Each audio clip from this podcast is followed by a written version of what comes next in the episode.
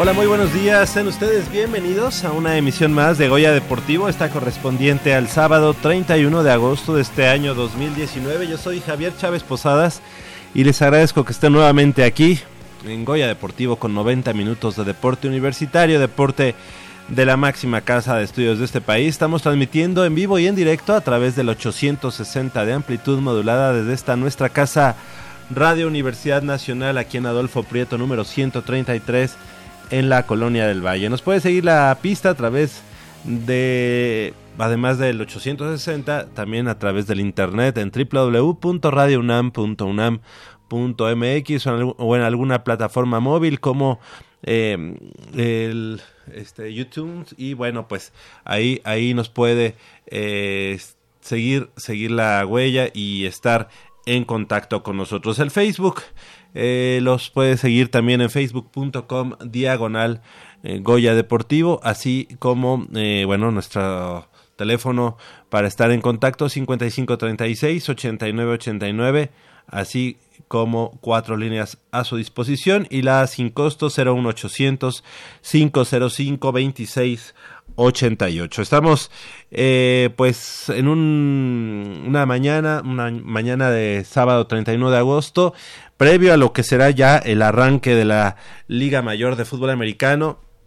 Ya la próxima semana habrán partidos eh, en lo que es la conferencia nacional, lo que era el grupo blanco todavía el año pasado como grupo blanco y ahora ya como conferencia nacional y estaremos pues eh, platicando, platicando de los pormenores. Ya se presentó el equipo de Pumas Zacatlán ante los medios de comunicación, ante su gente el pasado día jueves allá en el auditorio de la FES Acatlán. Así que estaremos platicando de eso el día de hoy.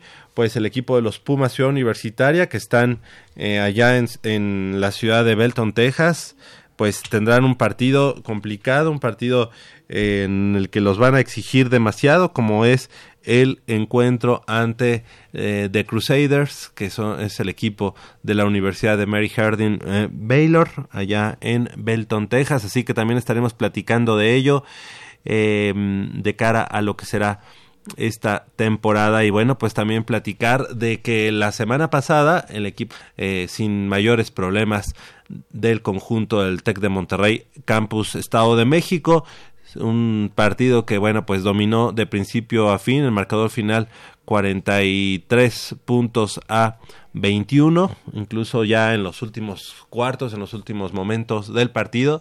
El equipo de Pumas Universitaria pues frenando un poco ahí eh, o quitando el acelerador ya eh, metiendo aparte del segundo y tercer equipo, tanto en la ofensiva como la defensiva, dando rotación a los jugadores, pues para observarlos de cara a lo que será la temporada y al inicio de la temporada que será precisamente frente a las Águilas Blancas del Instituto Politécnico Nacional. Así que tendremos mucha, mucha información. Eh, también estaremos platicando de que la UNAM ganó 11 medallas en Kendo, en el torneo nacional de esta especialidad, de esta eh, arte marcial, este arte marcial eh, de origen japonés. Estaremos platicando de eso. También de haciendo el recuento de los Juegos Panamericanos 2019.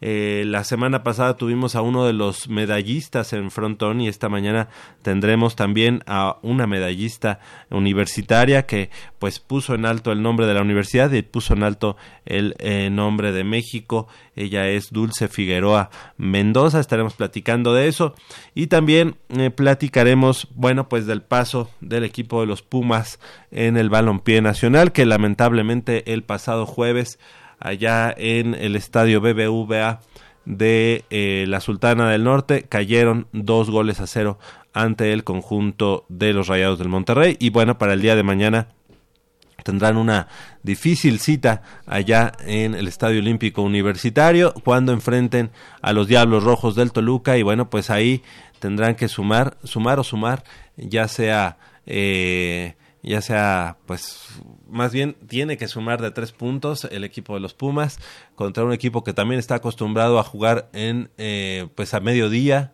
también eh, con, con, la altura de, la, de la ciudad de Toluca.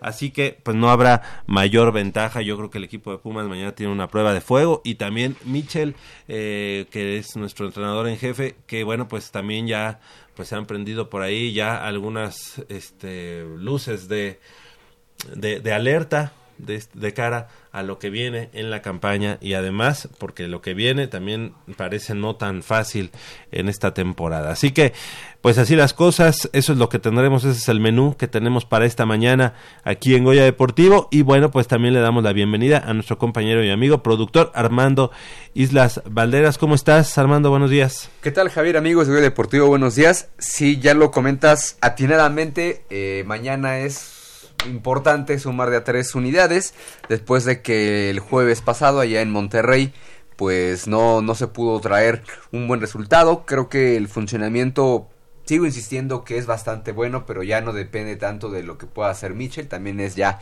de los jugadores que tienen ahí pues de frente al marco como que no no sé si se les perdió la portería o el tino, no sé, pero sí es importante sobre todo porque ya son eh, pues son cuatro partidos sin triunfo, eh, ni ninguno de ellos ha hecho gol. Entonces creo que ahí, eh, independientemente de que nos guste cómo juegue estos Pumas, lo más importante son los resultados y si estos no llegan, pues empezarán a, a moverse las aguas, a estarse preocupando. Yo creo que mañana es una buena oportunidad de un Toluca que no tampoco las, las trae consigo y sobre todo porque es en casa, ¿no? Entonces es importante hacer pesar Ciudad Universitaria para poder seguir en la parte alta de la tabla. Tres victorias y cuatro derrotas lo que tiene el equipo de los Pumas y ahí está el producto, son nueve, nueve puntos los que contabiliza hasta el momento y ya por primera ocasión en esta temporada pues el equipo de Pumas está fuera de los ocho equipos que eh, pasarían a la liguilla, obviamente bueno es todavía, todavía temprano para para comentarlo, pero a final de cuentas, pues el equipo de Pumas está rezagando ya después de estos dos descalabros de manera consecutiva, primero ante el conjunto de los Monarcas Morelia el viernes antepasado y el día del, bueno, el jueves pasado ante el conjunto de Monarcas Morelia. Así que eh, su regreso a Ciudad Universitaria será el día de mañana, en punto del mediodía, ante los Diablos Rojos del Toluca. Eh, eh, pues esperamos, esperamos el repunte de Pumas, pero bueno, pues todo todo hay que hay que ver hay que ver cómo se dan las cosas porque no no es nada fácil y esperemos que el equipo Pumas pueda afrontar este partido y salir airoso un partido complicado como ya lo comentamos. Son las 8 de la mañana con 10 minutos. Ya tenemos a nuestros, aparte de nuestros invitados de esta mañana.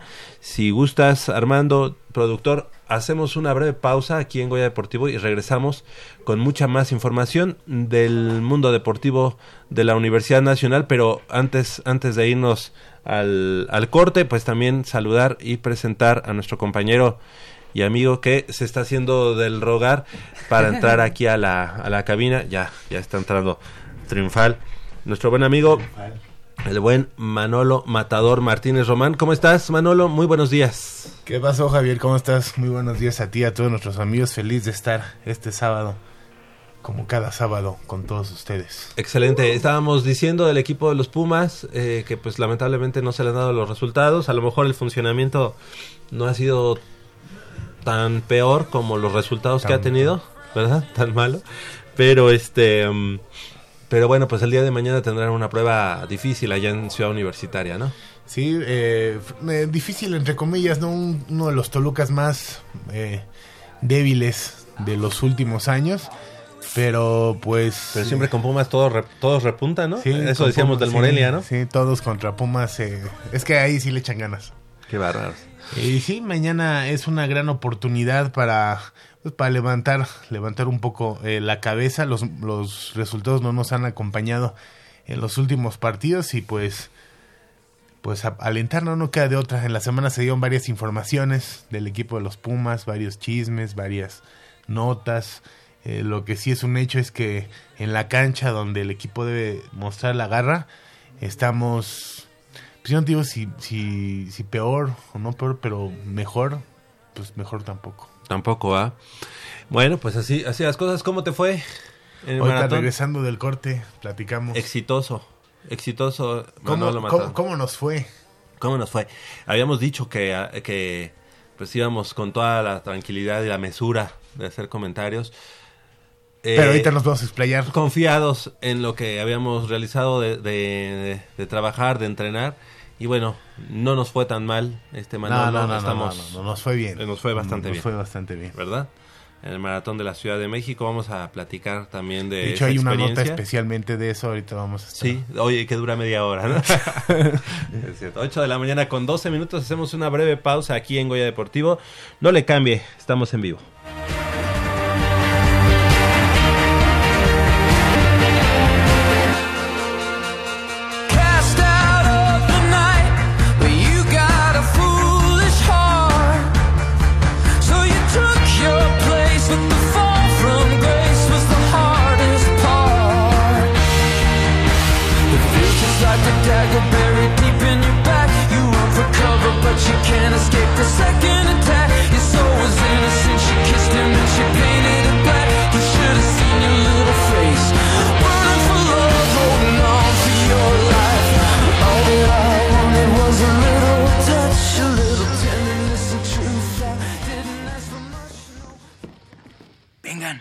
Por aquí.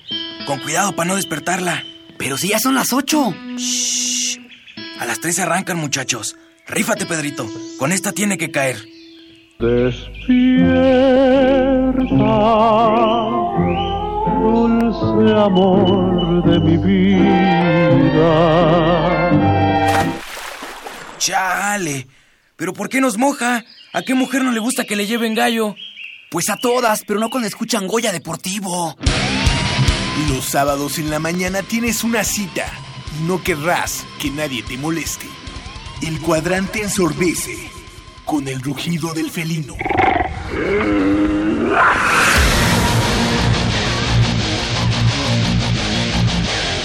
El deporte también se practica con los oídos. Goya Deportivo.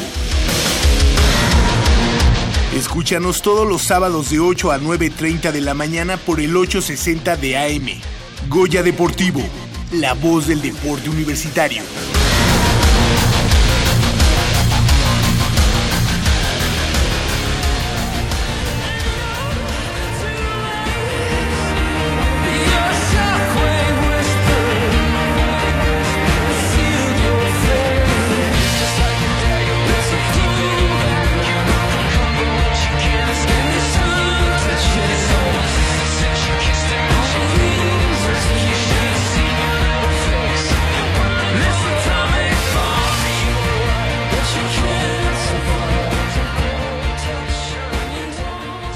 Las 8 de la mañana con 15 minutos estamos de regreso aquí en Goya Deportivo. Y bueno, pues em, nos vamos a, a, rato vamos a hacer un... al, rato hacemos el paréntesis. exactamente.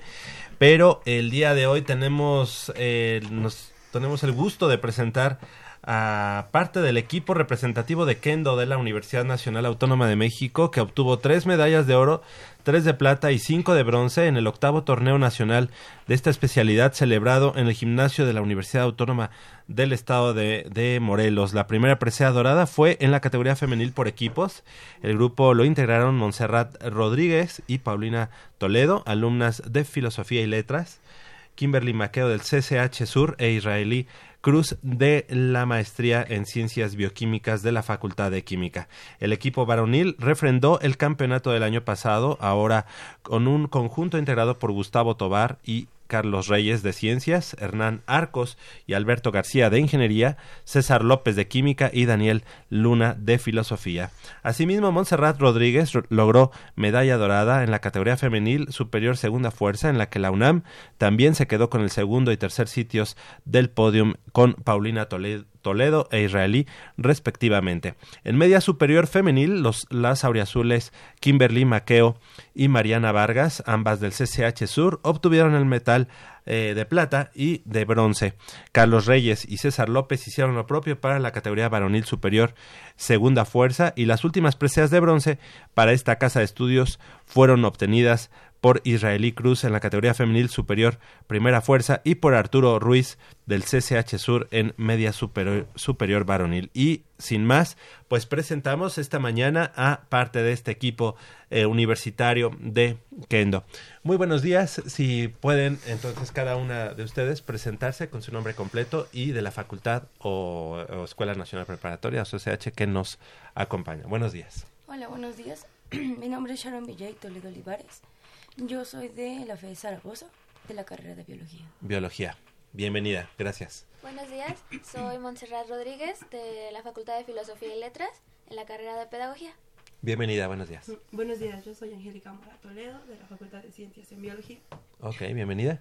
Y Yo soy Emilio Porras de la Facultad de Ciencias Políticas y Sociales de Sociología. Muy bien, bienvenidos.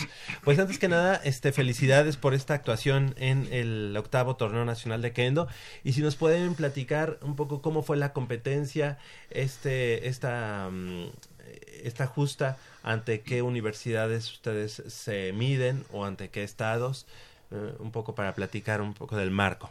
Adelante. Bueno, eh, normalmente como que los equipos que siempre estamos como compitiendo reñidamente es el Politécnico, Puebla y el Estado. Y siempre es como muy agradable estar como compitiendo entre nosotros porque también es como una competencia muy sana, ¿no? Todos nos llevamos muy bien y sinceramente aprendemos mucho de cada quien y la verdad sí es como muy divertido como estarnos enfrentando de vez en cuando para poder aprender como de todos pero sí o sea este en esta ocasión sí fue como muy eh, especial porque eh, empezamos como a ver cosas nuevas, ¿no? Y es lo que hacemos como en cada torneo, ver como cosas nuevas que nos pueden ayudar a ayudar a ellos, este, nuestro grado como competitivo Claro. y sí, este fue como, sí estuvo muy reñido la verdad, o sea, fue, Ajá. fue muy divertido en ese aspecto, o sea, la verdad Claro. fue una competencia así muy reñida, entonces eso sí no falta. ¿Desde cuándo, desde cuándo tú estás este, practicando kendo? Yo empecé a los 16 años, entonces ya llevo como nueve años más o menos. Lamentablemente lo he dejado como por ciertos lapsos, Ajá. pero eso sí no lo dejo nunca. Ok, y tú, en tu, en tu caso, tú estudias en la Facultad de Estudios Superiores Zaragoza, ¿y dónde entrenas? Eh, en CEU. Ok, o sea, entonces, ¿vas en la mañana a la escuela o...? Bueno, eso es que es una cosa muy loca porque, o sea, yo en, lo- en las mañanas sí voy a la escuela, después voy a mi trabajo, que yo soy tatuadora, Ajá. y después me voy a entrenar, entonces sí. es Ah, como una vida O sea, entonces, ¿Kendo tiene varios horarios o Sí, tú puedes sí, llegar a la sí. hora que quieres? No, o sea, la, la idea es que hay que ser puntual, Ajá, sí, sí. pero dependiendo, o sea, hay lunes, miércoles y viernes en la mañana y hay en la noche. Entonces ya Correcto. cada quien como que se va acoplando a los horarios que más le convienen. Se También adapta. hay en CCH, que es como eso de las 3 de la tarde, de 1 a 3, martes y jueves. Ok. En tu caso, Mons- Montserrat, ¿verdad? Sí. Montserrat, eh, dos medallas fueron las que conseguiste. Sí, Sí, una por equipos y otra individual. sí. Ok, y bueno, pues, eh, ¿desde cuándo practicando kendo y por qué, por qué esta, este arte marcial? Pues yo llevo poquito, llevo apenas cuatro años. Ajá. Empecé en CCH Sur y ahorita el primer año que llevo de la facultad. Eh, practiqué kendo principalmente porque, o sea, llegué a CCH y lo conocí ahí. Entonces yo no sabía absolutamente nada de, del kendo ni, ni cómo se hacía, por así decirlo. Ahí tenemos como una manera y otra es en el dojo de CU. Entonces yo llegué sin saber absolutamente nada, pero me llamó la atención al momento de pues verlo en CCH cuando caminaba. Y pues me ha agradado mucho el practicarlo y por eso sigo practicándolo aún, que, Que ya le- salí de CCH. Obviamente la, el equipo, la indumentaria que llevan y todo lo que eh, rodea a un arte marcial como es el kendo, pero seguramente, este, pues, ¿qué, te, ¿qué fue lo que te llamó más la atención? La misma espada. La espada es como de madera, ¿no? Bambú. Vamos, ok. Eh, no seas inculto. Bueno, bueno, yo nunca he practicado, pues, yo no sé. No, no, no, no lo dijo, pero lo pensó. Lo Dijo, no, no, no seas claro, ignorante. claro.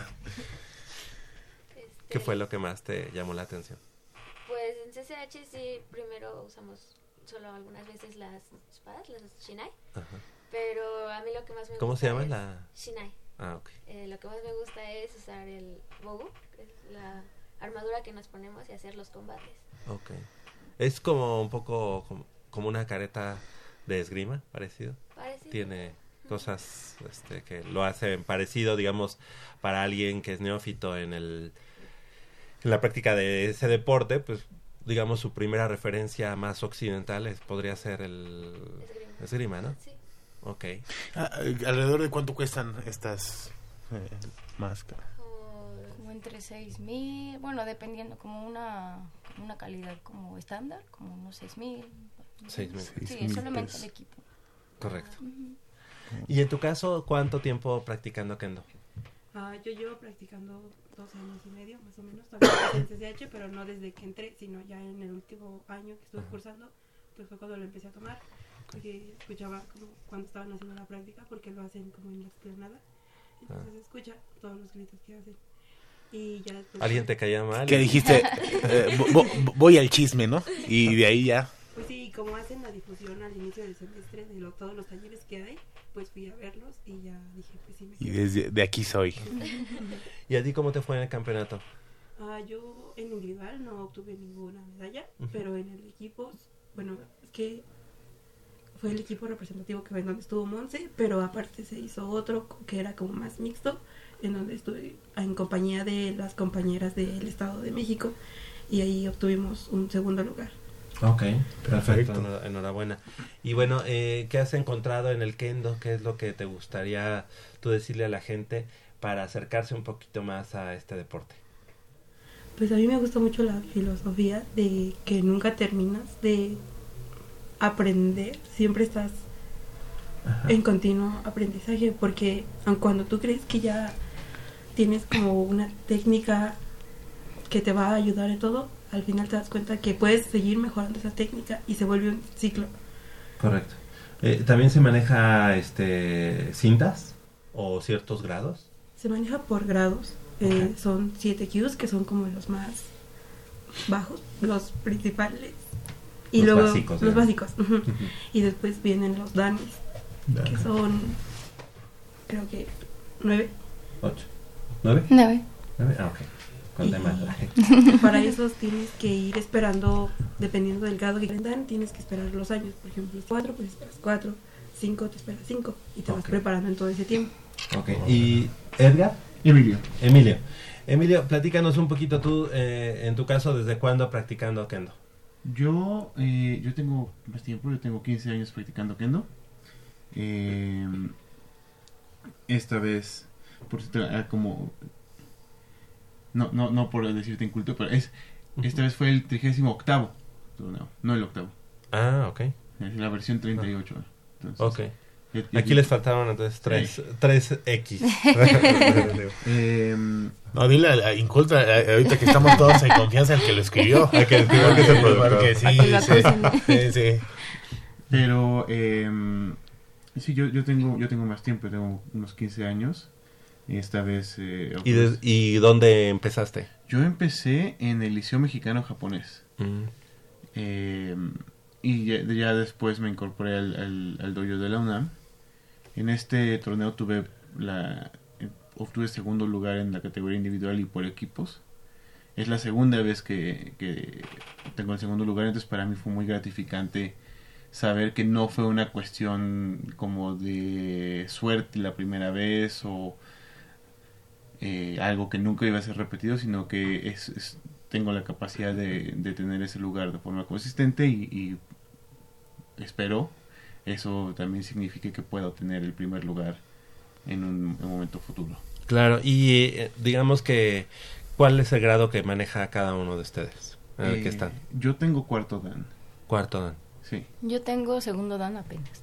De hecho, fui a hacer el examen. Ah, ahí, ahí lo hiciste. Yo apenas soy segundo Q. O, o sea que tú estás en los básicos. Ajá. Y son entonces, me habías dicho, siete. siete. Ajá, va, como, va de séptimo a primero y de primer dan a noveno dan. Ah, empieza de séptimo. Ajá. Ajá. Siete, seis. 7, 6, 5 hasta 1. Y después, primer dan, segundo dan. Ok. ¿Y en tu caso? Yo soy apenas cuarto Q. Ok. Muy bien, bueno, y este, y bueno, ¿qué es lo que viene en puerta después de este campeonato? ¿Qué, qué es lo que viene? Pues en, en mi caso, eh, Digamos, porque este es campeonato estudiantil. el, el caso es prepararnos para el siguiente año.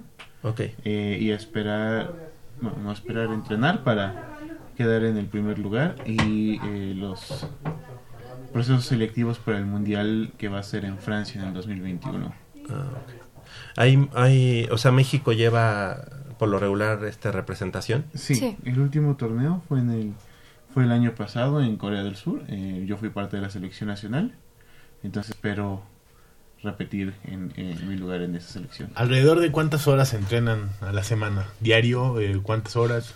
Son tres entrenamientos que son estándar, digamos, de dos horas, son seis horas, eh, pero mucho tiene que suceder fuera de ese tiempo que, que está todo el mundo junto practicando, ¿no? Uno tiene que tener su tener cuidado de, de tener una práctica propia, no, no solamente física, sino también de estar pensando constantemente en el, en, en el kendo, de en, en caso de una competencia, incluso de estar viendo videos de tener en cuenta cómo le ha ido, de, de poder regular su propio, sus propios tiempos, que luego es muy complicado para, para, para todo deporte como que es universitario.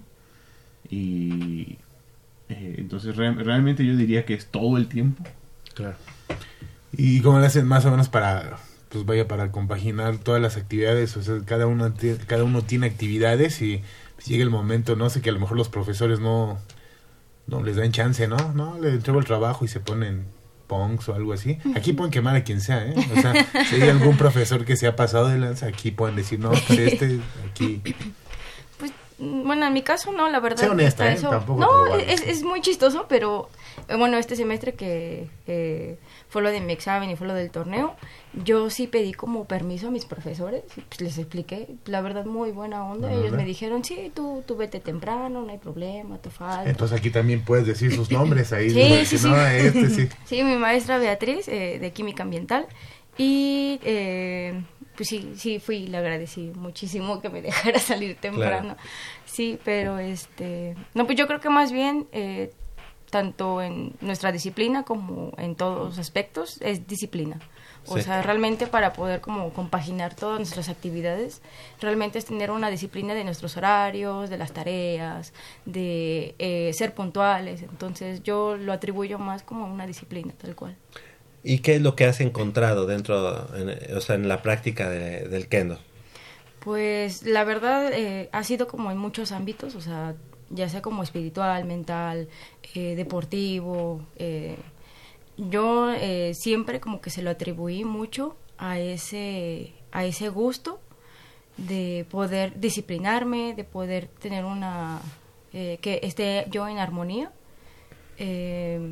poder como también, dentro de la práctica a veces es como muy metafórico como el aspecto como en el que yo veo como el espíritu, pero en, ese momento en el que entro en el dojo solamente pienso en cosas de kendo, ¿no? En cómo es mi kendo, cómo mejorar, qué es lo que estoy fallando, qué es lo que debo aprender. Entonces, eso como que lo traslado mucho a mi vida como en general. Entonces, eh, también el cómo me siento calmada, el cómo controlar las cosas, en qué momento, cuando son referidos los combates, en qué momento es el, idio- el idóneo para lanzarme o dar un punto, o saber que todo eso en, en un momento, ¿no? O sea, que no hay como siempre segundas oportunidades, sino que lo mejor es dar como todo en ese momento. Entonces, Correcto. como que todo eso se extrapola como a todos mis, mis ámbitos de vida. Ok, y se, eh, se podría decir que el- esta indumentaria que ustedes tienen y el sable o espada, no sé cómo se Shinai, llama. ujú. Ah, bueno, Shinai, Ujú. más fácil, para, Sí. más- para dejarlo más claro. ¿no? Sí. Este, por ejemplo, ese tiene que ver con los samuráis, tiene que ver con es- ese, esos guerreros. Sí, o sea, la idea del Shinai es como una representación de la katana. Entonces, que la que sí tiene. Sí, sí. Ok, y este, y si al, o sea, si alguien no ha visto em, las competencias de, de Kendo, si nos pudieras platicar, Emilio, eh, o quien guste, em, cómo se marcan los puntos. Ok. Eh, hay una parte objetiva de, de la competencia que consiste en golpear la parte correcta de la armadura del oponente con la parte correcta de la espada. Por ejemplo, aunque eh, el Shinai no tiene filo, sí tiene un lado que representa cuál sería el filo. Y si tú golpeas con ese lado, aunque le pegues, no es un punto. Es- es- entonces hay que golpear la parte correcta del oponente con la parte correcta de la espada. Pero también hay otros aspectos que son como eh, que se muestre como que haya una intención de, de- del ataque, que no sea un golpe de suerte, que se mantenga una postura correcta y una actitud correcta. Eh, de hecho, sí, e- en el kendo, por ejemplo, no, no pasa como en, en algún otro deporte de que uno anota un punto y celebra. Si Mm. uno celebra, eh, le quitan el punto. Mm. Eh, ya que uno salió del área de competencia, puede ya abrazar a su familia, amigos y compañeros, aunque también debería ser más o menos discreto. Oye, o sea, me llama mucho la atención eso. O sea, tienes un, un Código. punto, un- o sea, vaya, son como códigos, pero hay alguien que se le bote la canica y se ponga a celebrar y se lo quiten. O sea, ¿les ha tocado ver a alguien? Ah, a mí sí, sí, sí me ha tocado ver que alguien celebra un poco de más.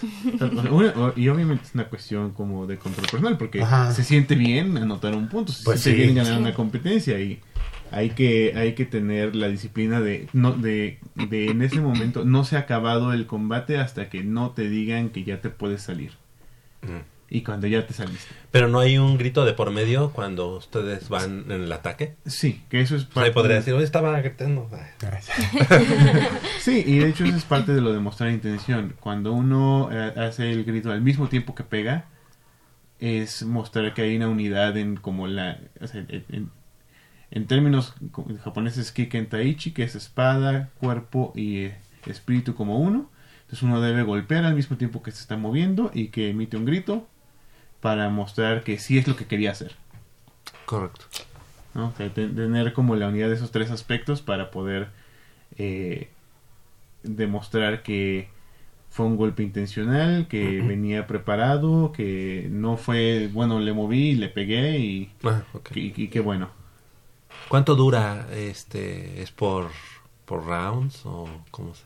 No, es solamente, es solamente un round, digamos. ¿Pero es por tiempo o es por puntos? Va- varía por competencia, pero normalmente es a dos de tres puntos o límite de tiempo. Si alguien va ganando dentro de ese tiempo eh, y cuando se acabe el tiempo gana. Y si no hay un desempate a- al que sea que mete un punto primero, Claro. que es una situación muy estresante. Y, este, hay que, en, lo, en lo posible yo trato de ganar antes porque me estresa tener que ganar por un solo punto. Claro, sí. Oye, y por ejemplo, ahorita que- ahorita nos comentaba este Monse o alguien de ustedes que este que va a Politécnico, va a Universidad Autónoma de Estado de México, va a Puebla, este, y ustedes también echan Goya.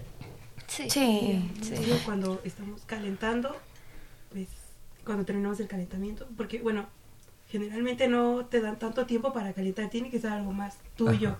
cuando estás en el en el torneo, pero cuando terminas, pues sí. Claro. ¿Y contra Poli sí se vive diferente o...? Sí. Sí, su- Sí. A ver, platícanos. Pues es- sí existe como esa cierta rivalidad, pero ahí obviamente que nosotros en Kendo tenemos esa, ese pensamiento de que nos estamos apoyando mutuamente todos, o sea, no solo la UNAM o solo así. Entonces nosotros aprendemos de ellos y ellos aprenden de nosotros al momento de un combate, pero... Pero si les quieres ganar. Pero siempre hay como... No es, de que, algo. no es de que como estoy aprendiendo, entonces tú ganas, ¿no? No, no. No, porque es como una falta de respeto, podría decirse, Claro. el dejarse ganar. Ah, Ajá, debes de, de usar De como toda tu fuerza, tu alma, para hacer como bueno con la otra persona, porque él también está poniendo todo de sí, entonces debes corresponderle eso. Perfecto. O sea, eh, te respeto, pero te voy a dar. Sí, así. De hecho, porque te respeto, voy a intentar. Ajá. Eso. Así debe de ser, ¿no? Siempre. Sí, no, y, y eso es, es fundamental, ¿no? Porque a veces eh, se confunde y dicen, eh, no me quiero manchar y eso no es respetar, ¿no? Claro. ¿A qué hora y dónde están entrenando? Y bueno, ¿cómo, cómo invitarían a la gente que para que se sume a Kendo? Pues en el caso de los que son eh, pequeños, bueno, de media superior, que Más van en el bachillerato, sí, eh, pueden asistir a clases en CCH, son los jueves y mar- CCH martes Sur. y jueves, ujú, CCH Sur, martes y jueves de 1 a 3, o lunes, miércoles y viernes de 11 a 1, Ok. o en la noche de 7 a... De siete y media, Siete y media a a nueve y media. En el ex reposo de los atletas en CEU, abajo del Estadio Olímpico. en el estacionamiento 8. Costado sur del Estadio Olímpico Universitario, ahí el ex, ex reposo de atletas. El otro día platicábamos, hay muchas muchas disciplinas que se practican ahí, ¿no? Debe ser que, pues, Sí. Limalama, judo, lucha, karate do, Boxeo. Box. box. Ustedes, este, obviamente kendo. ¿Hay alguien que más? Aikido, creo. Hay que- ajá. Aikido también. Eh, o sea, el Aikido, ¿cuál es? Ah, ¿Cuál es ese? Aikido es. ¿Es también de es- contacto? Es, es como. Sí, eh, pero se enfoca principalmente en cómo redireccionar los ataques de la otra persona para evitar ser golpeado. Ok. Pero tú son varios de- deportes ahí, ¿verdad? Sí. Y Sí. pues tienen un espacio este suficiente o, o es por horarios que es- ustedes es por van combinando. Sí, es, es- es- se- se turnan los horarios, las disciplinas. Ok. En la instalación en donde ustedes están, ¿quién más practica ahí donde ustedes hacen sus Karate y Aikido. Ok. Ustedes, entonces con ellos dos siempre comparten esa misma instalación. Pero no en el mismo horario, entonces Ah. eh, el, el espacio sí lo podemos utilizar. Ajá. ¿Cuántos, cuántos, em, cómo se dice? Ken, ken- ¿Kendoka? ken- ¿Cuántos kendokas hay en la UNAM? Eh, Ay, no sé, somos muchos. sí, somos ¿Sí? bastante. Sí, somos bastantitos. sí, porque son de CCH, de prepas, Ok. las facultades, o sea, sí, somos... Claro. De hecho, una, una cosa buena fue que en, el, en los torneos, por ejemplo, la mitad o más generalmente son de la UNAM. Ujú. Ok. Y cuando, cuando se hace, con, por ejemplo, un Goya, es claramente más fuerte nuestra porra que la de Que la de cualquier. Sí. Además porque tiene más, más tiempo, ¿no? Practicándose en la UNAM y, y además en los 70, este, eh, había el profesor Hofner, Sí, Hofner que era el que había traído en su momento el kendo a, a la universidad, no sé si a México, pero a la universidad. Él está de- todavía. en- eh, no, me parece que él ya, él- bueno, él ya, ya, ya está retirado de ese dojo. Ah, eh, y pero sí eh, se recuerda, digamos que sí, fue parte. Hay un cuadro de él. Ah, del- Bueno, una, del profe. una foto. Exactamente. Él que se, ¿cómo se diría? Profesor. Sí, profesor, Maestro. maestro. sí. Ok, perfecto.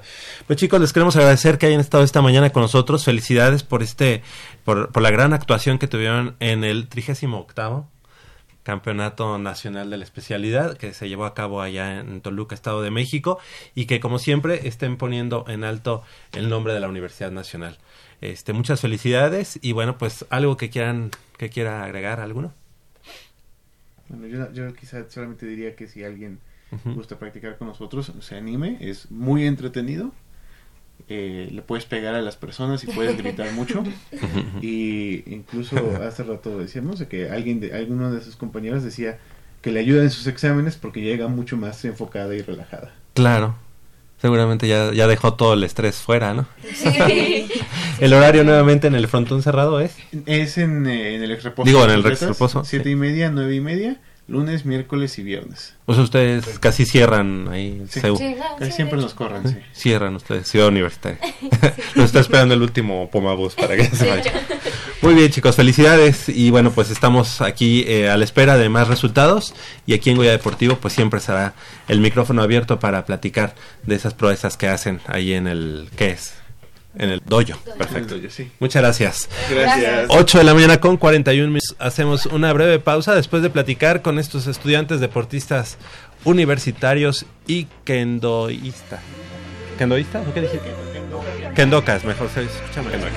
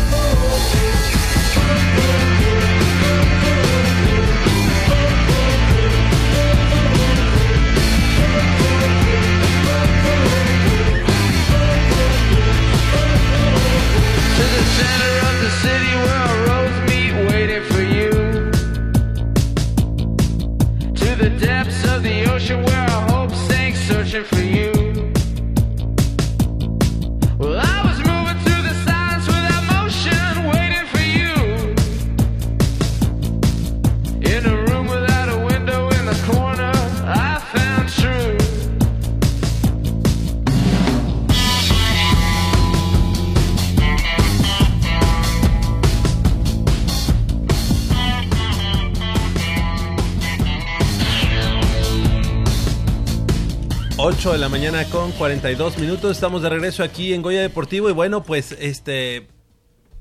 Manolo, Matador Martínez. Eh, ¿Qué pasó? ¿Cuál es? Este es tu número. ¿Qué? De este. De maratón. Es el tercero. El tercero que. Que tuve la oportunidad de correr. ¿Me vas a entrevistar a mí? Me hago así como el.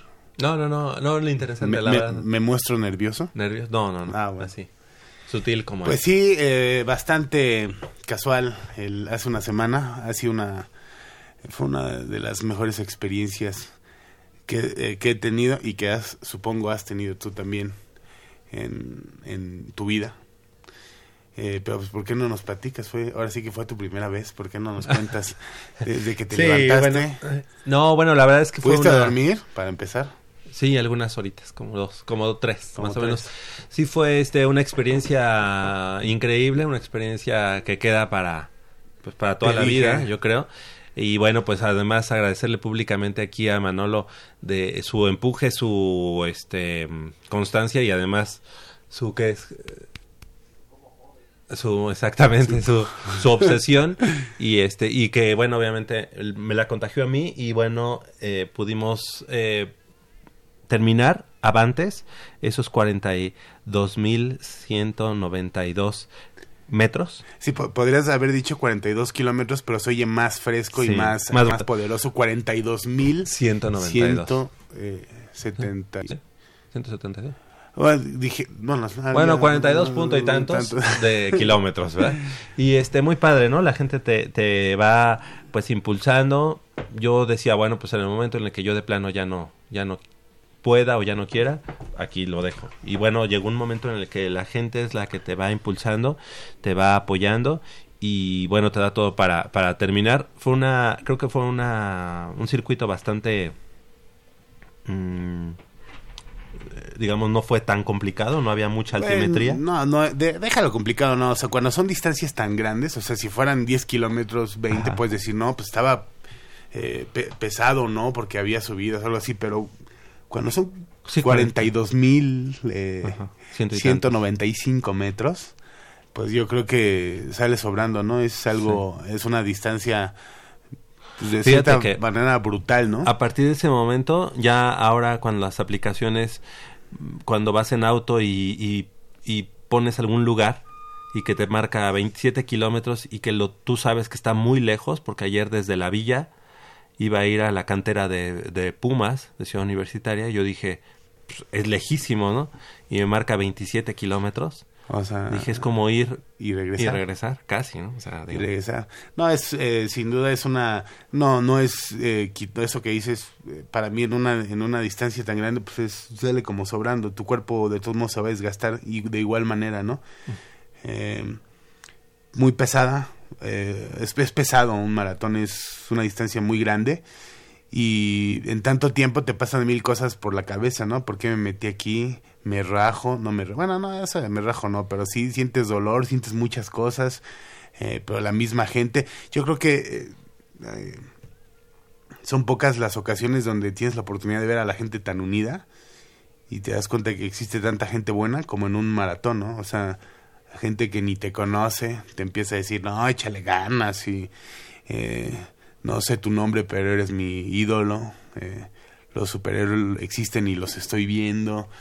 O sea, es impresionante el apoyo de la gente. Luego, eh, en las carreras, pues es normal que los organizadores te den agua, te den Gatorade, pero ah, llega el momento en que a lo mejor no, en Sí, una carrera acabó. donde ya se acabó, ¿no? y ahí es donde entra la gente, ¿no? Gente que compra eh, naranjas, gente que compra agua, eh, gomitas. gomitas, o sea, de esas gomitas que en cualquier esquina te venden, no sé, 15 pesos Sí, 100 que- gramos. Oye, pero que en ese momento es, este, Sí, es que la, diferencia. no, ¿no? Aunque suene, a lo- digo, a lo- a- cuando a mí me dijeron eh, más adelante está la cerveza, pues uno piensa que es broma, ¿no? O sea, eh, pero sí, o sea, después de ya tantos kilómetros, después del 30, por ejemplo, que tu cuerpo ya perdió todo, o sea, minerales, que, o sea, que, que estás vacío, pues necesitas de todo, ¿no? Hay que, hay gente que compra unos cuatro o cinco cartones de cerveza para dar a los corredores, eh, cerveza, Sí, yo coca. tomé Coca-Cola este, por ahí, por donde está la Diana Cazadora. Ajá, o sea, gente, eh, lo que comentamos, o sea, a lo mejor en, en una carrera normal, pues hay eh, agua y hay Gatorade, pero se acaba, ¿no? Y ahí es donde entra la gente, la gente no te deja, pues no te deja morir, ¿no? O sea, te empieza a dar eh, eh, cerveza, te empieza a dar, bueno, no te vas a tomar una caguama, ¿verdad?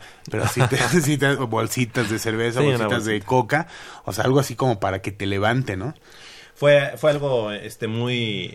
¿Cómo lo viste? ¿Cuál fue el momento crítico? Si es que hubo alguno en, en la carrera que decía, La sabes verdad, que no podía. este, la disfruté mucho. Ajá. No es por nada. Yo iba a mi paso, tranquilo, y este, pues yo creo que al momento de que ya eh, llegas a la Avenida Juárez, ¿no? A ese Sambors de los Azulejos, donde dices ya, ya estoy del otro lado y además la gente está alrededor tuyo, o sea, como como haciendo como una valla, bueno, haciendo valla. Este, eso es tremendo, ¿no? Ya dices, ya llegué y en ese momento cuando ya estás a punto de entrar al al Zócalo y dices, ahí termina, hay una vuelta ahí que de plano que era no sé si es Avenida este mm, Isabela Católica y híjole, no, ahí no o sea, dices, ¿cómo? Aquí voy a dar vuelta nuevamente. Y ahí fue sí, la primera sí. vez que yo le dije a uno de los policías, porque empecé, empezamos por Isabela Católica y seguíamos y yo no veía la vuelta. Entonces, en ese momento pensé que era iba a irme hasta Izazaga, ¿no? Entonces le decía al policía, ¿es hasta Izazaga? ¿Es-?" Y me decía, no, no, ya vas a dar vuelta. eh, Es que entra, te entra así como No, el- la el- desesperación. La desesperación. Sí, sí. O es que, si no me equivoco era Madero, ¿no? Que vas, vas derecho y, y piensas que ya vas a llegar al Zócalo. Sí, o sea, que ya Juárez ves el y Madero- Zócalo. Juárez y Madero es la misma. Ajá, bueno, bueno, ya ves el Zócalo y es cuando te dan, Sí, te dan no, la vuelta a la derecha. toda la es- torre. Esa no, no tiene vergüenza. Y, y, y sigues derecho hasta donde está este mm, el hospital de, de Jesús. No, no lo Bueno, conozco. no sé, pues. Pero vas derecho y entonces tú piensas que vas a dar vuelta hasta Izazaga o hasta la que es, sí, Chapultepec, a la izquierda. Y no, te, dan vuelta antes. Y entonces ahí empiezas a correr, que es en donde están todas las papelerías. Entonces yo ahí dije, bueno, ya es poquito, ¿no? Es Voy poquito por lo unas que- copias. Ay. Y no, y de veras, ¿no? Y de repente tienes que seguir corriendo hasta 20 de noviembre. Y cuando llegas a 20 de noviembre ya es el acabose porque ya dice ahí 40 kil- 42 kilómetros. O sea, Ah, ya- ahí ya donde es está el Liverpool. El resto, ¿no? Ya nomás. Y ya nada más ves a la gente cómo te aplaude. no, o sea, ¿sí? el apoyo impresionante. Eh, y no en no solo en el final, desde que salimos en allá en, en nuestra casa, en el Estadio Olímpico Universitario, Sí. desde que sales todo insurgentes, Todo o sea, eh, Hasta llegar a la- impresionante a la glorieta de insurgentes. Ajá, impresionante el, el apoyo de las personas y, y cuando es un- una distancia así, ahora, ahora sí que Ya. tan grande, Ya dices, eh, pues Y si puedes lograr eso, puedes lograr todo. ¿Y ¿no? sabes qué otra, qué otra parte es muy extenuante y muy difícil? Este Mazarik. Por el concreto, ¿no? No, además del concreto, porque es concreto hidráulico, Hidráulico. entonces a tus rodillas sí le pesa Pero, ¿y la más. milla qué? ¿El adoquín también? No, sí, por eso, pero ahí das la vuelta en, en Mazarik desde la zona de Polanquito, ¿no? Polanquito, de, de- sí, digamos a la derecha hacia Ejército Nacional, y das la vuelta y no ves dónde acaba, y acaba realmente llegando a Mariano Escobedo, y ahí das la vuelta en U y vas viendo el regreso. Mariano Escobedo, todo, digo, desde Mariano Escobedo, todo Mazarik hasta llegar a Molière. Y en Molière a la derecha hasta llegar a- al, al Museo Sumaya, ¿no? Y en Museo Sumaya todo derecho hasta... No, bueno. Antes de terminar, quisiera mandar un, un saludo a mi amiga Ale, Ale Martínez, nos está escuchando allá también por el norte de la ciudad, por nuestros rumbos, que también siempre, siempre echó porras para Claro que sí. esto. Vamos a hacer una breve pausa aquí en Goya Deportivo cuando son las 8 de la mañana con 51 minutos y regresamos con mucha más información del mundo deportivo de la universidad.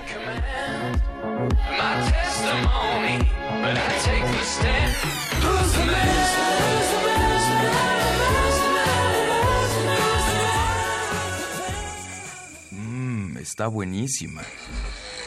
Papá, ¿qué estás viendo? No, no, no, no, no es nada. Estoy viendo mi Facebook, mi amor. Pero ese no es tu face. Sí, ya sé, pero por favor no le vayas a decir a tu mamá. ¿Qué es lo que no me tiene que decir, eh? ¿Eh? ¿Otra vez? P- perdóname, por más que intento no puedo dejar de verla. La pasión por el deporte también causa adicción. www.deportes.unam.mx Noticias, videos, convocatorias, medicina del deporte y mucho más. www.deportes.unam.mx El deporte de la UNAM también está en la web. Goya Deportivo, la voz del deporte universitario.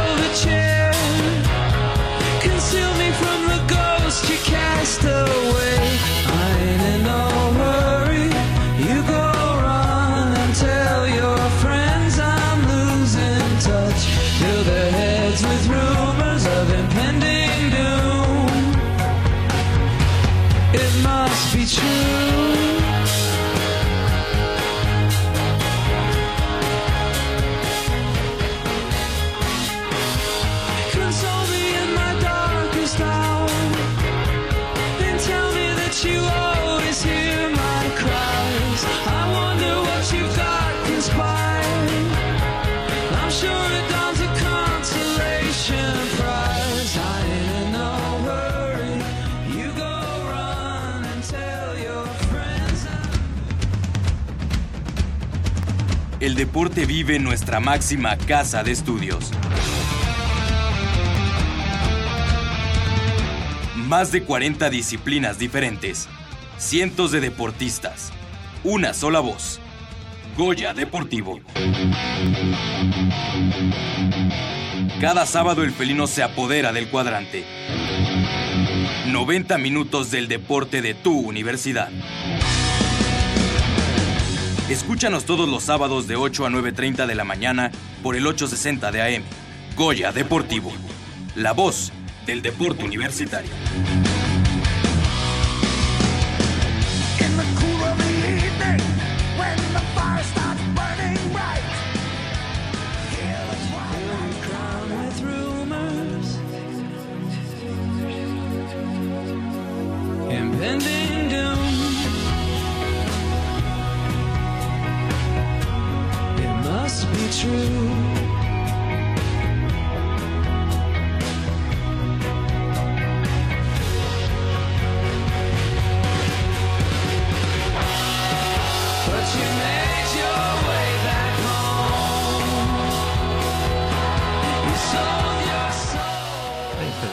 Las 8 de la mañana con 55 minutos estamos de regreso aquí en Goya Deportivo y bueno pues eh, continuando con em, con este programa, con el Ah, día de ah, hoy. yo decía con el maratón Con todavía. el maratón, no, ya, ya, ya. Este, hoy ayer vi una película muy buena que se llama. Yesterday de Danny Boyle. Sí. Este, la verdad, muy, muy recomendable para todos nuestros amigos. Imagínense el mundo sin la música y el legado de los Beatles. No, pues, Y, o sea, Oye, hablando de imposible. música, hablando de música, ¿sí conseguiste los tickets o no? No. ¿De The Cure? Sí. ¿Qué a poco ya se acabaron? Ya se acabaron. No. Ya. Bueno, ahorita platicamos eso en el corte, claro que sí. Pero el día de hoy también estamos muy contentos porque, eh, pues, hemos tenido semana a semana a los medallistas universitarios que pusieron en- el nombre de México y de la universidad en alto allá en Lima, Perú, en los Juegos Panamericanos 2019. Y esta mañana le damos la bienvenida a Dulce Figueroa Mendoza, ella estudiante de Pedagogía en la Facultad de Filosofía y Letras y quien junto con su compañera Laura Puentes se proclamó campeona dentro del frontón modalidad pelota de goma dobles femenil en los Juegos Panamericanos de Lima 2019. Muy buenos días, Dulce, gracias gracias por estar con nosotros esta mañana y felicidades. Buenos días, gracias por la invitación y feliz de estar aquí. Y bueno, saludos a todos nuestros radioescuchas. Muchas gracias. Así que el programa es tuyo, presúmenos. ¿A qué te preguntamos? Cuéntanos cómo te fue. Pues eh, la verdad es que los Juegos Panamericanos son un sueño que yo empecé a, a tener hace dos años. O sea, mi deporte, que es frontón, no entra en Juegos Olímpicos. Entonces lo más grande que tenemos eh, parecido a eso son los Juegos Panamericanos. Son tus primeros Juegos Sí, Panamericanos. Wow. entonces eh, desde que empecé yo con el frontón eh, era una ilusión ir a Juegos Panamericanos. Eh, hace dos años se confirma la participación de frontón dentro de, esta competencia, así que empieza el sueño, ¿no? Empe- empecé a prepararme para él, a, visualizarme, a, a planificar qué era lo que tenía que hacer para conseguir la plaza. Y bueno, la verdad es que es una experiencia inolvidable. Eh, creo que es la experiencia más bonita que he tenido en mi carrera deportiva hasta ahorita. Espero que me falten más, pero puedo decir que en este momento es la, la mejor que he vivido. Oye, pero por ejemplo, cuéntanos ese momento frente a Cuba, ¿no? Fue el... Sí. A ver, ¿qué, qué, qué, qué pasaba en tu cabeza? ¿Qué decías? No, A- aquí, aquí, ahora es cuando. Digo, como eran tus primeros, a lo mejor, pues no que sea conformismo, ¿no? Pero a lo mejor dices, ya hice un buen papel, ¿no? Pero llegó el momento de ir por todo y tómala. Sí, la verdad es que sabíamos mi compañera y yo eh, que desde el inicio el hecho de ir iba a ser complicado, ¿no? O sea, teníamos que pasar aquí en México un proceso de, de selección, de jugar nacionales, eh, concentraciones, evaluaciones físicas, técnicas, psicológicas. Entonces, cuando nosotras salimos de uno nacional en los, eh, en los torneos, eh, nos ganamos la plaza, pero cuando nos ganamos la plaza sabemos que también tenemos la responsabilidad de que llevamos el nombre de México, que debemos dar un buen papel y que, bueno, de cierta manera éramos un poco favoritas a ganar el título, entonces también saber jugar con esa presión que a veces te puede... Que puede ir en contra, Sí, ¿no? puede ir en contra. Entonces, ya una vez estando allá, eh, obviamente los nervios, la emoción, el hambre de ganar eh, estaban presentes, pero lo bueno fue que somos una buena pareja, considero que somos una buena pareja porque nos llevamos muy bien y nos entendemos bastante en la cancha. Entonces eso dio también resultado dentro, o sea, nos preparamos juntos para llegar a este objetivo y estando en la cancha pudimos hacer lo que sabemos hacer, ¿no? Eh, dominar con nuestro estilo de juego y eso fue algo que nos dio confianza para los siguientes partidos, ¿no? O sea, al principio empezar firmes te da confianza para llegar a una final a, a disputarlo con toda la energía, todas las ganas. Y el partido contra Cuba, contra Cuba fue bastante complicado porque Cuba siempre es un rival muy duro porque tiene un estilo muy parecido a las mexicanas, o sea, nuestro estilo de juego es similar, entonces eso lo Ya se complica. habían enfrentado a ella. Sí, ya, bueno, yo conozco a las contra las que jugamos desde hace cuatro años más o menos, eh, nos hemos enfrentado varias veces y siempre es un partido muy desgastante porque también Pero por lo regular físicamente- tú ganas o si han ganado Sí, las ellas? veces que hemos jugado Laura y yo contra ellas hemos ganado, o sea, han- Ustedes son su coco. Sí, no sé, sí, creo, parece que Ah. sí, pero... Tú dila que ya pasó. ya. Sí, po- podría ser, pero eh, ya en el partido de la final, eh, pues fue físicamente muy desgastante porque Cuba también se prepara mucho en la parte física y mentalmente son muy difíciles de doblegar, o sea, ellas aguantan y te juegan el primer punto con la misma energía del último. Entonces sabíamos que teníamos que estar muy concentradas y que la que se doblegara primero, la que perdiera la cabeza, era la que iba a perder. Claro. Entonces eh, teníamos que ser muy fuertes en esa parte. ¿A quiénes tuvieron que vencer para llegar ya a la, a la final contra Cuba? Bueno, el sistema de competencia de nosotras fue un ron robin, que es todas contra todas. Éramos cinco países. Entonces Estaba ya le habían ganado también a Cuba. Sí, Ah, sí, sí, sí. Estaba México en el grupo, Argentina, Cuba, eh, Chile y Perú, las locales. Entonces, el primer partido nos toca contra Argentina, que el primer partido siempre es duro porque también es Como el primero, los nervios, no sabes cómo vas a empezar a jugar. Eh, y además Argentina también es, es un país bastante complicado porque tienen muy buena técnica y también saben trabajar en equipo. Entonces era un partido bastante complicado. Eh, pero afortunadamente lo ganamos. Después nos enfrentamos a Chile, lo ganamos igualmente. Después a Perú, que fueron las locales, también lo ganamos. Que también jugar contra el local, Sí, pues sí. la porra Claro. es un poco Sí. pesada. No perdieron ningún set. No, Se no, set afortunadamente todos los ganamos en dos sets. Son, Se juega dos sets de 15 y si hay un empate se disputa en uno de 10. Y el último partido del grupo era contra Cuba. Entonces era como una final adelantada, era un cáliz para ver cómo íbamos a estar ya en la final real. Pero también lo ganamos, así. que- ¿Cuál es lo más difícil? El, eh, ahora sí que el primer partido o el... O el de la medalla.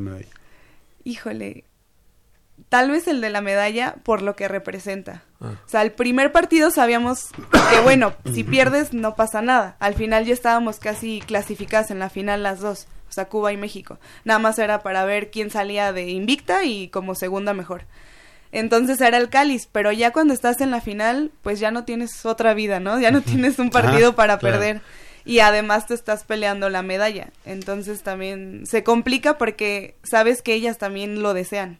Entonces, los Sí. nervios también. ¿Desde cuándo, Dulce, practicando en este caso frontón? Eh, bueno, yo empecé a practicar deporte desde que tenía tres años, porque yo era muy hiperactiva y mis papás decían, bueno, hay que sacarle la energía a esta niña, por favor.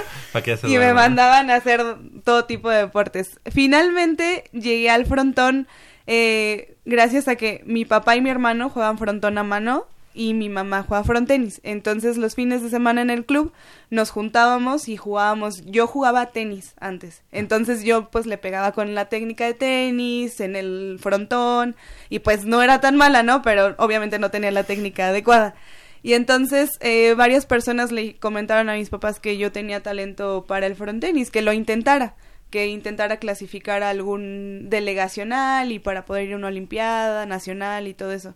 Entonces, pues empecé así con ellos y un poco de algo empírico de pues yo sola y, y a ver qué se siente y cómo le pego.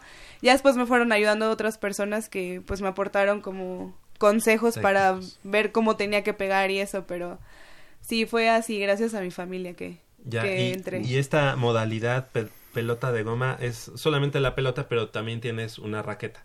Sí, es una raqueta de madera. En, en el frontón o pelota vasca, como se conoce en mi deporte, eh, existen 15 modalidades. 15, 14 más o menos. De esas 14, eh, 3 son para mujeres, solamente 3. Dentro de las cuales está el frontenis, la paleta goma y el trinquete. El frontenis es el más común. El frontón a mano también y el high alay, que se juega bastante. Entonces, eh, digamos que la paleta goma es como el frontenis, muy parecido, pero la, en vez de ser la raqueta convencional, Es de madera. es de madera, es completamente de madera. Entonces, esa es un poco la diferencia. Caray, y bueno, pues eh, llegas a ese, a ese momento en el que te cuelgan la medalla de oro y escuchas el himno eh, mexicano allá en tierras eh, peruanas. ¿Qué se siente?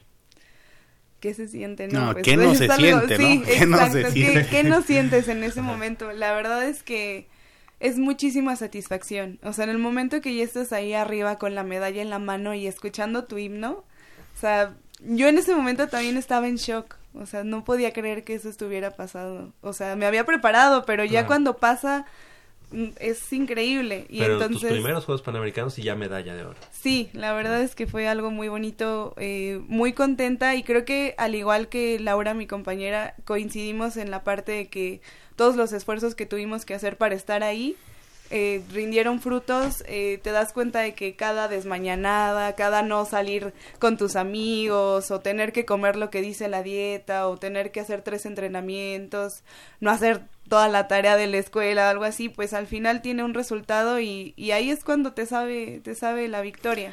Por ejemplo, eh, eh, ¿cómo es a la semana? ¿Cuántas horas entrenas? ¿Cómo le haces para me voy a estudiar?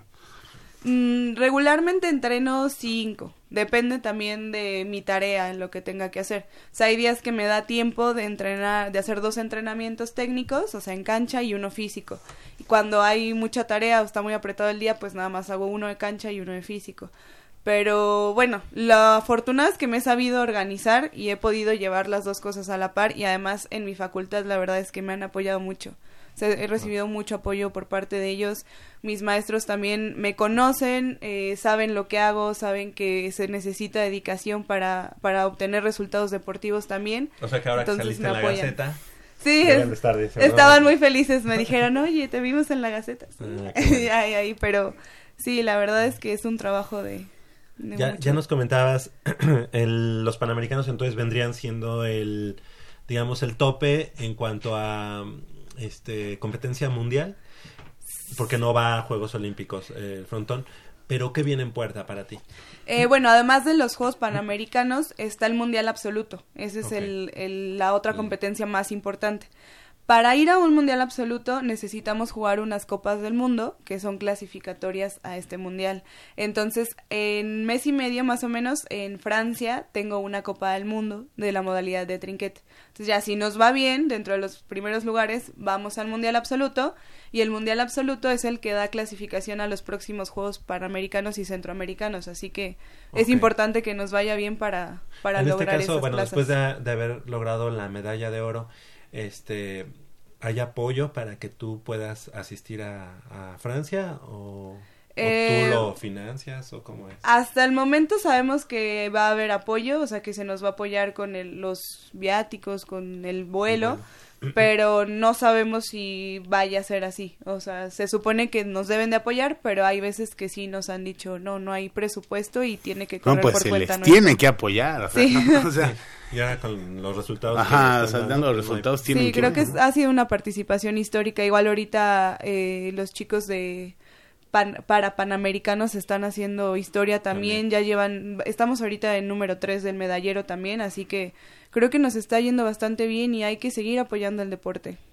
Excelente. Pues ahorita ya nos platicaste también de, de que te has organizado para tener esa, así que esa doble vida de ser estudiante y ser una deportista de alto rendimiento. Eh, sin embargo, Y dando resultados. O a ver, cuéntanos cómo vas en la escuela. Sí, cómo no, vas. no, no, no, aquí se mencionan las dos caras de la moneda. Bo- Creo que voy bien, o sea, ¿Cuánto son ya- cuatro años de mi carrera, eh, los primeros tres, sí, los primeros dos y medio, dos y medio, tres, él llevaba bien las materias, o sea, las seis normal y todo, pero ahorita que vinieron Juegos Panamericanos sí tuve que reducir la carga de materias para poder entrenar un poco más, pero no he reprobado ninguna, así que Bueno, estoy feliz de eso. a, a ver, hablas muy bonito, pero mejor dinos el promedio. No, no he Claro. reprobado ninguna. ¿Cuánto Ya, has sacado? claro. 6.2. Sí, sí, no, pues siete, no. siete, ya con siete está bien. Creo que ahorita llevo promedio de 9. Eh, Ah, no. la última vez que lo vi, Ah, 9.1, no, eso ya- algo así. Nestor. Ah, Eso está- está bien. Tienes que incluso dejar No. un poquito la escuela. no abuses. Oye, bueno, ¿y a quién, a quién le dedicas esta medalla de oro? No, pues a mi familia, a mis papás que están aquí conmigo. La verdad es que gracias a ellos eh, estoy en donde estoy ahora, soy la persona que, que soy. Y mi carrera deportiva de verdad no hubiera sido posible si no hubiera sido por su apoyo y por su patrocinado, o sea, me ha patrocinado la carrera, entonces también eso me ha ayudado mucho y pues son mi fuente de inspiración y de motivación, siempre les dedico lo que he logrado y se los seguiré dedicando hasta que termine esto. Excelente. Entonces, bueno, pues, pues nos da mucho gusto contar aquí con eh, en Goya Deportivo con medallistas eh, que tienen número de cuenta de la Universidad Nacional y además con un gran ap- aprovechamiento en la parte académica. Este, la verdad es que estamos muy orgullosos y bueno, pues eh, queremos decirte que los micrófonos de Goya Deportivo van a seguir abiertos para que tú vengas a platicarnos de esto que, que viene en puerta, como decías, de, de ir a Francia, de seguir poniendo en alto el nombre de, de México y de la Universidad Nacional. Y bueno, pues algo que desees agregar. Eh, pues igual agradecerles por la invitación, estoy feliz de estar aquí, es un orgullo pertenecer a la UNAM y bueno, me hace muy feliz que se esté escuchando mi deporte, que se escuche más frontón, pelota vasca, porque al final es un deporte que a México le ha dado muchas victorias, incluso en estos Juegos Panamericanos fuimos el deporte que más medallas aportó a- al medallero con cinco de oro, eh, una de plata y tres de bronce, entonces que se escuche que este no es un deporte tan famoso, tal vez con fútbol, básquetbol, natación, pero que eh, hay resultados y hay mucho talento y hay que apoyar también estos deportes. Eh, eh, eh, presumiéndonos de allá de Perú, nosotros bien feliz la semana pasada por nuestra medallita en el Zócalo, ¿no? Sí, bueno, es algo diferente, ¿verdad? Oye, le echamos igual de ganas, ¿eh? No, bueno, es que son, al final son logros y, y saben bien. ¿Verdad? Sabe bien. Claro que sí. Oye, ¿y dónde entrenas? Eh, ahorita estoy entrenando en Guadalajara. Eh, estoy yendo y viniendo y así me lo estoy pasando porque la cancha de trinquete, que es la modalidad en la que voy a ir a esta Copa del Mundo, aquí hay, pero no la prestan. Hay un problema ahí extraño, no sabemos por qué no nos la prestan. ¿En dónde está la de aquí? En la alberca olímpica. Ah. Eh, ha sido como una pelea de varios años de que hay un, un conflicto ahí entre la delegación y el instituto, parece, y no nos la han podido brindar. Entonces, pues he tenido que ir a Guadalajara, que es una ciudad en donde, donde hay trinquete, eh, hay jugadores, hay sparrings, está mi compañera Laura y hay entrenador. Entonces, pues se juntó todo ahí, así que por eso estoy ahorita ya entrenando. Pero aquí en Ciudad de México entreno a veces en CEU, eh, a veces en el Club España, que está al ladito de CEU, y a veces en otro club que es Sensodep, que es ahí donde crecí. En ese club me han visto crecer esos frontones, eh, y ahí también estoy entrenando. Y hace unas una semana platicamos con Sí, con Luis. Luis, Con Luis Molina, Molina. exactamente, y le preguntábamos, ¿ya está mejor eh, la instalación de frontón ahí en Ciudad Universitaria? Ya ves que era una zona Sí. pues ahí muy muy complicada, ¿no? Este Sí. ya de repente no sabía si jugar o, o Sí. saltar a la, a la persona que estaba ahí haciendo. Sí, cosas la verdad raras. es que era un espacio que se estaba perdiendo y afortunadamente eh, se cerraron los frontones, se pusieron torniquetes y creo que esto le ha ayudado mucho al frontón porque ahora realmente entra la gente que va a jugar, o sea, la gente que va a aprovechar bueno. este espacio. Entonces, incluso yo también me siento mucho más eh, Segura. segura Segura. de ir a entrenar ahí. Eh, falta un poco que se cierren las canchas, o sea, unas modificaciones ahí para que sea más fácil entrenar.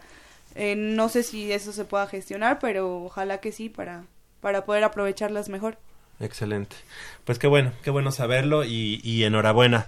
Eh, Dulce Figueroa Mendoza, como ya decíamos, estudiante de Pedagogía en la Facultad de Filosofía y Letras y bueno, orgullosamente medallista de oro para la Universidad Nacional. ¿En qué semestre estás? Estoy en séptimo semestre. Séptimo. De ocho, ya casi. No, pues ya. casi, ya, ya, casi. ya estás. El ya estás último llegando. jalón. ya estás llegando a la meta. Sí. Muy bien. Dulce, muchas gracias. Muchas gracias a ustedes.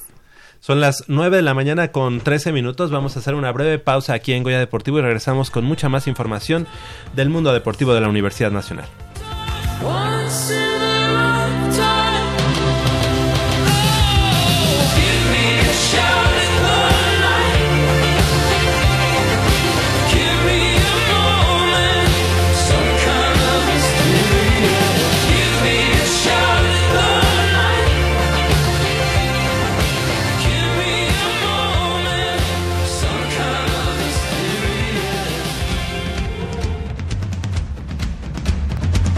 El deporte vive en nuestra máxima casa de estudios. Más de 40 disciplinas diferentes, cientos de deportistas, una sola voz. Goya Deportivo. Cada sábado el felino se apodera del cuadrante. 90 minutos del deporte de tu universidad. Escúchanos todos los sábados de 8 a 9.30 de la mañana por el 860 de AM. Goya Deportivo. La voz del deporte universitario.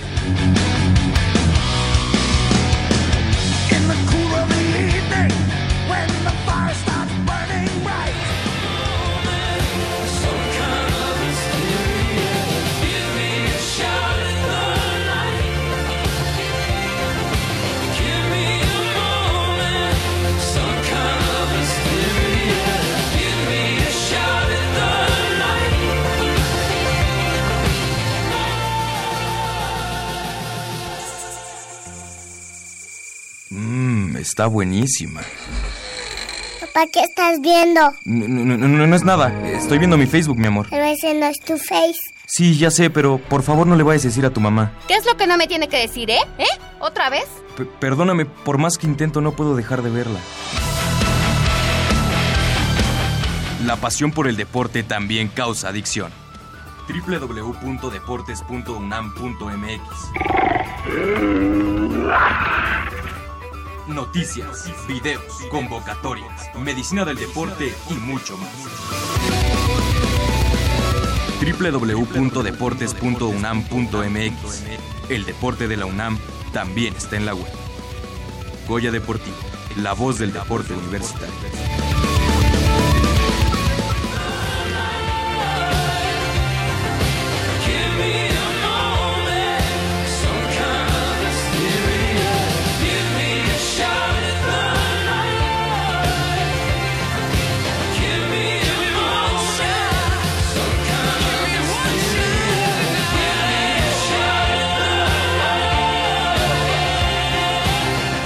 Nueve de la mañana con 16 minutos, estamos de regreso aquí en Goya Deportivo y bueno, pues ya todo, ya todo, en Goyita, exactamente, ya todo listo Armando Manolo para la- el inicio de la temporada 2019 de la Liga Mayor. El pasado jueves Pumas Zacatlán pues se presentó ante los medios de comunicación y no sé si ya vieron eh, ahí en las redes los cuatro uniformes que tendrá Pumas Universitaria. Pumas An-. Antes de que sigas, vi una foto en tu... Tú, tú hablaste, ¿verdad? Sí, fui al maestro de uno de los maestros de ceremonia. No, no.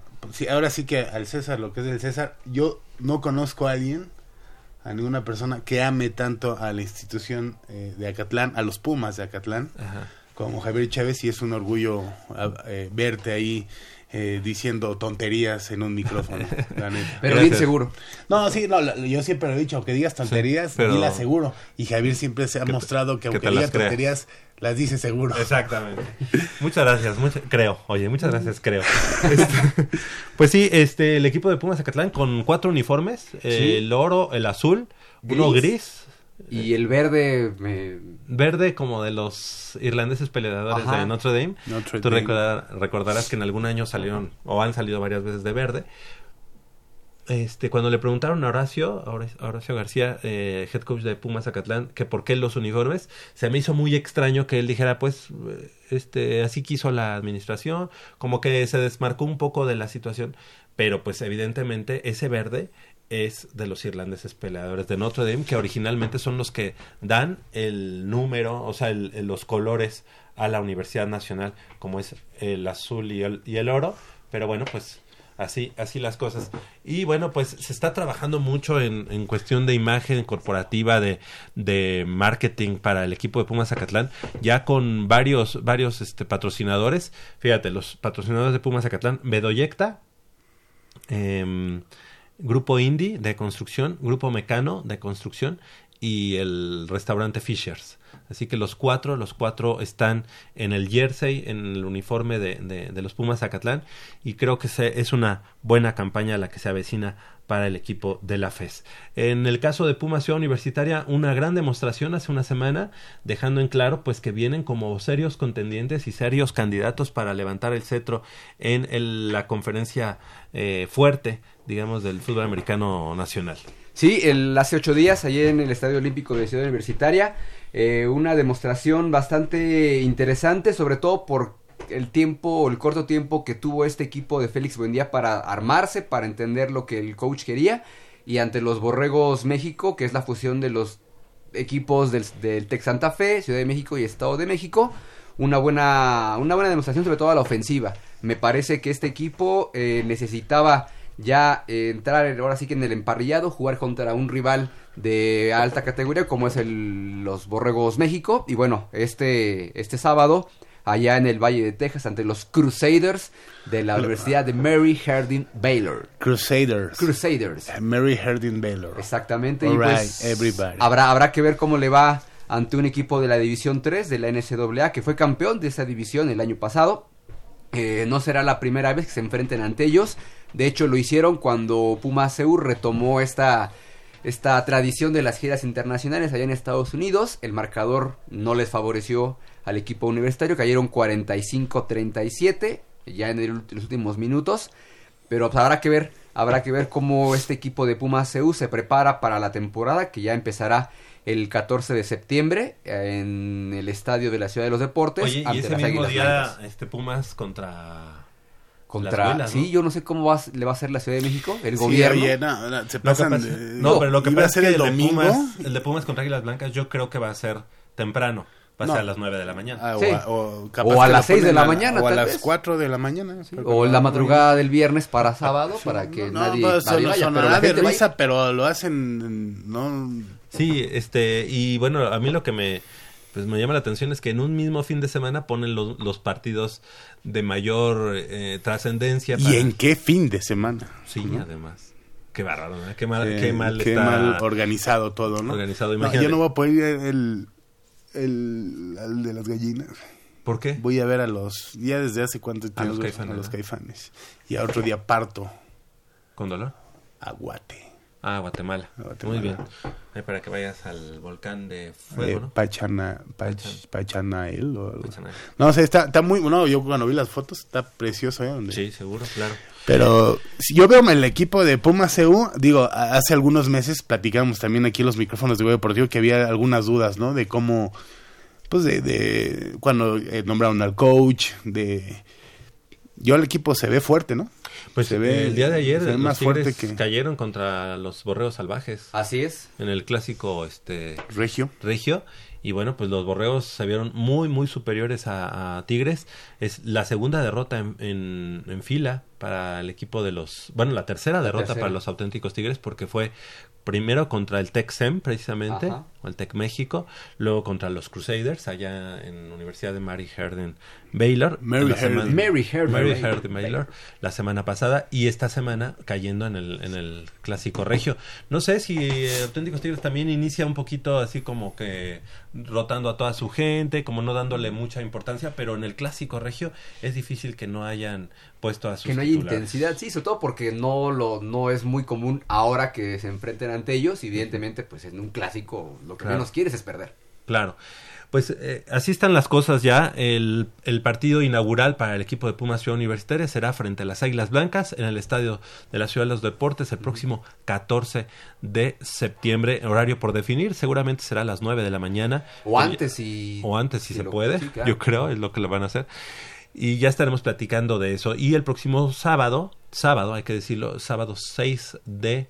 No, Sep- sábado 7, 7 de de septiembre. a las 6 de la tarde en el cubil felino de la FES Zacatlán, Pumas Zacatlán recibiendo al conjunto de los toros salvajes de la Universidad Autónoma de Chapingo. Y bueno, pues eh, ahí, ahí- así iniciaría ya la temporada para, para Catlán contra Chapingo en casa. Así que mm, bastante, bastante bien. Y estrenando horario y estrenando también pues su alumbrado, ¿no? ¿no? De hecho, decíamos la semana pasada que Pumas Zacatlán en esta, en esta temporada, por lo menos por todo lo que están haciendo a nivel eh, organización, a nivel redes sociales, ilusiona mucho. Sí. Ahora pues tendrá que demostrarlo a partir del 7 de, de septiembre. Pues, Ya en que esto juego. Ya en una semana. Sí, ya que, que esto va en serio y bueno, pues pues toda la suerte y el éxito del mundo para el coach Horacio García y todo el staff de coach y en, y en sí todo el equipo de Pumas, Pumas Zacatlán en esta nueva aventura. Esperemos que pues el próximo año pues ya estén en el grupo fuerte, que es el objetivo que Seguro. dijo el coach Oye, Jabo. que quiere. ¿Y eh, tú hiciste tu speech? Eh, No, fíjate que ellos un día antes me hablaron, me, me- me pidieron el apoyo y con mucho gusto acudí y ellos, ellos me dieron el, el- el- Que no hubieras necesitado. No hubieran estado. Es más, con los ojos cerrados lo hubieran hecho. No, no es cierto. No, con todo respeto. Y bueno, pues ahí se hizo lo, lo mejor que, que- que se pudo. Y espero que haya quedado bien.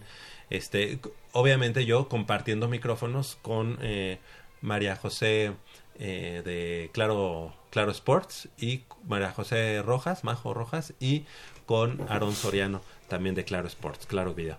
Oye, y también platicar del equipo de los Pumas, que bueno, si bien es cierto, hace una semana cayeron ante Monarcas, el jueves pasado ante Mon- Monterrey, mañana enfrentan a los Diablos Rojos del Toluca, pero se han venido dando mucho esta, este tipo de informaciones, este, este señor, este joven, no sé cómo sea, que sea, Mauricio Romero, que es el que ha estado escribiendo desde hace muchos años contra Pumas o contra la directiva de Pumas, primero en Contralínea y ahora que está también en Aristegui Noticias, pues dando la misma nota que tiene desde hace muchos años de que si la UNAM le da dinero a, a Pumas o si Pumas le da dinero a la UNAM, que si le cuesta o no le cuesta, que si eh, muchas cosas, ¿no? Creo que vale la pena este organizar una mesa redonda aquí en Goya Deportivo y, y desmenuzar un poquito más lo que lo que se comenta y cuáles serían las intenciones de un reportero como él de, de- darse, al- de darse a conocer con ese mismo tema y esa misma nota que tiene desde hace ya por lo menos unos 5 o 6 Que, años. que a lo mejor nomás le cambia la, la cabeza, ¿no? Pero al final de cuentas es, Es lo mismo. es lo mismo, ¿no? Lo que algún resentimiento, algún odio hacia hacia el equipo. Digo, y si tiene fundamentos, pues adelante decirlo, pero este sí me llama mucho la atención de que es la misma nota desde hace cinco años. No, y lo peor es que varios medios eh, digitales la han estado replicando. So, yo digo que porque es el portal de donde, donde salió publicado. Sí, ahora en Aristegui Sí, Noticias ya, ya es ya más. como que, ah, pues no, no es cualquier cosa, ¿no? Pero eh, leyendo la, la nota, sí es, ahí hay una serie de imprecisiones o de cosas que uno, un- la gente que no conoce el interior de la universidad sí, se lo puede creer, Claro. pero la gente que estamos inmiscuida dentro de la universidad, sobre todo en el deporte universitario, sí es... Sí, podemos este Podemos ahí decir cuestionar que no, ciertas que cosas. incluso le cobraban a la universidad, ¿no? Ajá, sí, que, que el uso de la eh, pantalla, o cuando sea, realmente, que- pues, uno que lleva ahí como 15 años, y, sabe que no es cierto. Y, y lo peor del caso es que, vaya, son, digamos, cuando, cuando haces una nota y pones muchas cosas ciertas y una que es completamente falsa, pero tienes mucho sustento en las demás, vaya, que son ciertas. Claro. La falsa pues, también la crees. La, la falsa también la crees. Entonces sí se me hace, eh, dentro de eso, también tuve la oportunidad de hablar, vaya, que en un medio como Aristegui... Eh, Bueno, porque es una investigación, digamos, Una- de un reportero. pero ¿Qué también, también hay, hay cosas bastante pues bastante mensas, Sí, ¿no? que no, como que la investigación no ignorantes. fue tan, tan, tan a fondo. Ajá, ajá. Porque es la misma nota que Ajá. tenía Contralínea. Entonces, exactamente. ¿No? Entonces, digo, la gente o las personas que hemos visto esa nota ya varias veces publicada. Y, sabe- y yo he escuchado, sabemos yo he no visto, por ejemplo, en, Le cambia la fecha nomás. en redes, en redes sociales oficiales de la universidad, como en unam.mx, ya comentarios de gente universitaria que su- supongo que no le va a Pumas, porque así hay muchas, diciendo, ya ven, es que, y ponen el link, ¿no? O Sí, sea, sí, como sí. para, ya ven, este nunca nos han representado y no sé qué, cuando en la realidad, pues te das cuenta que, que es gente que a lo mejor no sabe, no sabe de, de la historia del equipo de, de, de los Pumas Claro. caen muchas imprecisiones y no sé hasta qué punto pueda llegar a este a afectar este al equipo creo que al día de hoy este Fíjate, todo se conjunta, ¿no? Eh, Estamos hablando de que cuando dices cosas buenas, la, la, la mala, también te la crees, ¿no? Y también este, eh, lo, lo que está pasando ahorita con nuestro presidente em, del, del patronato de los Pumas, pues también, eh, pues no ayuda mucho, ¿no? También la mala situación del equipo, la, tampoco ayudan mucho, entonces Claro. puede ser que... y además este bueno tenemos eh, tenemos al presidente de Pumas menos em, carismático y menos querido por la comunidad de los No, Pumas y que además por eso se, se salió de la palestra por toda la serie de La- tonterías que empezó a decir, a aparecer y a comentar. Entonces ya cuando no está, digamos, en, en vitrina, pues le viene otro, Insisto. otro golpe con esta nota, ¿no? Si hay eh, un manual de lo que no debes de hacer siendo presidente de los Pumas, él lo hizo, pero, pero, al pie de la letra, y ¿no? además creo- como que le puso dos o tres capítulos más Sí, ¿no? no, o sea, eh, muy mal, eh, de- declaraciones, pues vaya. Muy desafortunadas. Y, y hace cuántos años, o sea, en Pumas llegan los presidentes y decías, no, no puede haber alguien peor. Y siempre nos sorprendían, siempre, pero yo sí dudo que, que No, exista no. alguien. Bueno, cuando dije, cuando hablábamos de, Ma- de Mabú, No, era un santo, era y un ahorita, santo, ahorita era lo, un lo comparas y lo un extrañas, santo, sí. lo extrañas. Imagínate hasta dónde hemos llegado. ¿Dónde estás, Víctor? A, a final de cuentas, o sea, todos los presidentes, eh, ahora sí que se podrían eh, quitar eh, la- las, las críticas con un campeonato. Este no. Este, con el Puma Hotel, ¿no? ¿Qué? Tu- El Hotel Puma. Hotel Puma, hazme el favor, ¿no? Digo, espero que lo consiga. Y la cantera pero dos. Aún así, no se va a quitar todo. el Ojalá consiga un campeonato, pero pues se ve, se ve difícil. 9 de la mañana con 30 minutos. Estamos llegando al final de esta emisión, pero eh, nos vamos a despedir. Crescencio Suárez en la operación de los controles técnicos y Armando Islos Valderas en la producción y en la locución. Gracias. Armando. Gracias, Javier. Gracias, Manolo. Gracias Mañana a todos. tu pro- pronóstico. Mañana yo creo que Pumas gana 2-0. Ok. Y hoy gana Pumas. Seúl, allá en, Seúl, ahí en, en Texas. Ok. Gracias, Manolo. Eh, Pumas, eh, Seúl le gana hoy a la Bloody Mary Rugby. Eh, Crusaders de la Crusaders. Mary Harding Mary to University. run. Right, right.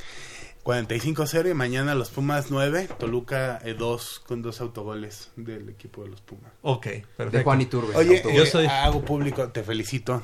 Qué, pero qué eh, bueno que lo terminaste. Me dio mucho gusto esa plática que tuvimos en el. Claro. Que estés orgulloso Gracias. de ti. Gracias Manolo, gracias por habernos, por, haber, por haberme este, impulsado a estar en el maratón. Y bueno, pues yo soy Javier Chávez Posada, les agradezco el favor de su atención, no sin antes invitarlos y recordarles que el próximo sábado, en punto de las 8 de la mañana, tenemos una cita aquí en Goya Deportivo con 90 minutos de deporte universitario, deporte de la máxima casa de estudios. Hasta la próxima. No me...